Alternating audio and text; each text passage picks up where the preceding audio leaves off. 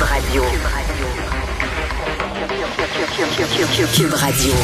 En direct à LCN. On trouve maintenant Geneviève Peterson dans les studios de Cube Radio. Salut Geneviève. Salut Marie-Claude. Bon, là, comme on dit, il va falloir avoir notre passeport vaccinal pour aller faire euh, notre Costco euh, dès le 24 janvier. Est-ce que ça, selon toi, c'est une mesure qui, qui va faire réfléchir ceux qui ne sont pas encore vaccinés? Ben, je ne sais pas si ça va les faire réfléchir. Je sais qu'on discutait euh, de la compensation santé cette semaine, puis qu'il y avait certains bioéthiciens qui se disaient bon, peut-être qu'on n'a pas euh, euh, poussé le passeport vaccinal assez loin encore avant d'imposer cette mesure-là, qui est quand même assez drastique, là, disons-le.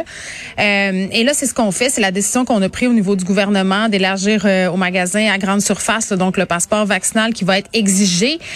J'entends la grogne de certains commerçants, et honnêtement, je la comprends mal cette grogne-là. Je pense qu'on est en train de mélanger beaucoup de choses là. Euh, quand j'entends des commerçants dire oui, mais on n'est pas un lieu d'éclosion, euh, surtout pour les grandes surfaces. Puis ça, c'est totalement vrai. Là, je veux dire, quand on pense à, je sais pas moi, Costco, Walmart, Rona, euh, Home Depot, ce sont des entrepôts. Donc c'est très très haut les plafonds, les allées sont larges. Je veux dire, on peut circuler et majoritairement les gens respectent les règles de distanciation. Bon, peut-être quand quelque chose est un peu trop en spécial, ça se bouscule un peu au portillon, mais quand même, c'est relativement euh, sécuritaire. En tout cas, moi, je me sens en sécurité d'y aller. Je pense pas que le gouvernement Legault a pris cette décision-là justement pour des raisons entre guillemets de sécurité, même si ça va largement évidemment aider là d'avoir seulement des personnes vaccinées.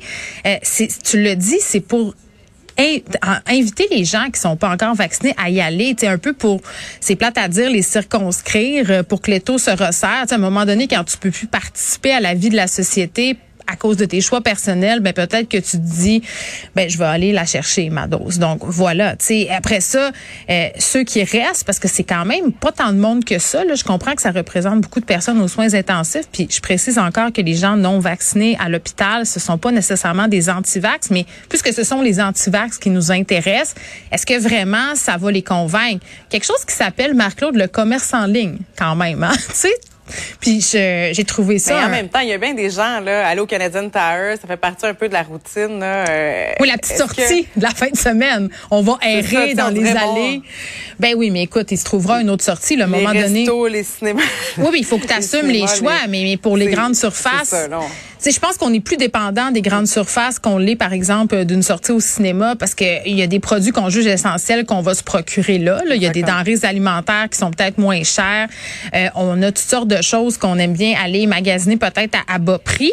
Euh, le paradoxe quand même que je vois, c'est qu'on va imposer le passeport vaccinal dans ces lieux-là, mais les employés sont pas obligés d'être vaccinés. Donc, tu sais, moi, je trouve ça un peu bizarre de me faire demander mon passeport vaccinal par quelqu'un qui est peut-être pas vacciné.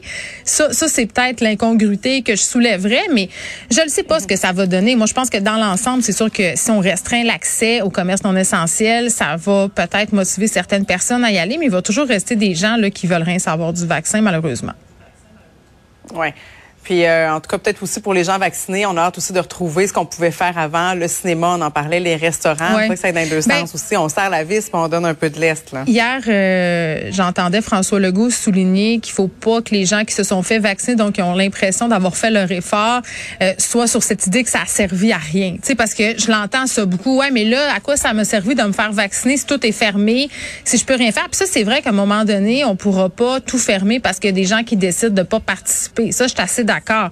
Puis il faut garder en tête aussi quand on est vacciné plusieurs doses, ben ça sert pas à rien parce que si on attrape l'Omicron, ben on l'aura moins fort, donc moins de risque de se retrouver à l'hôpital puis d'engorger justement ce système de santé. C'est pour ça qu'on fait tout ça. On l'oublie là, mais c'est à cause du personnel de la santé qui est fatigué, euh, du taux de contagion aussi. Beaucoup de gens qui sont malades. Là, je parle des infirmiers de préposés, des médecins parce que Omicron est super contagieux. C'est pour eux qu'on fait ça pour le délestage aussi, là, alors Exactement, approche pour les gens qui euh, l'étape 5 avec des choix encore plus déchirants.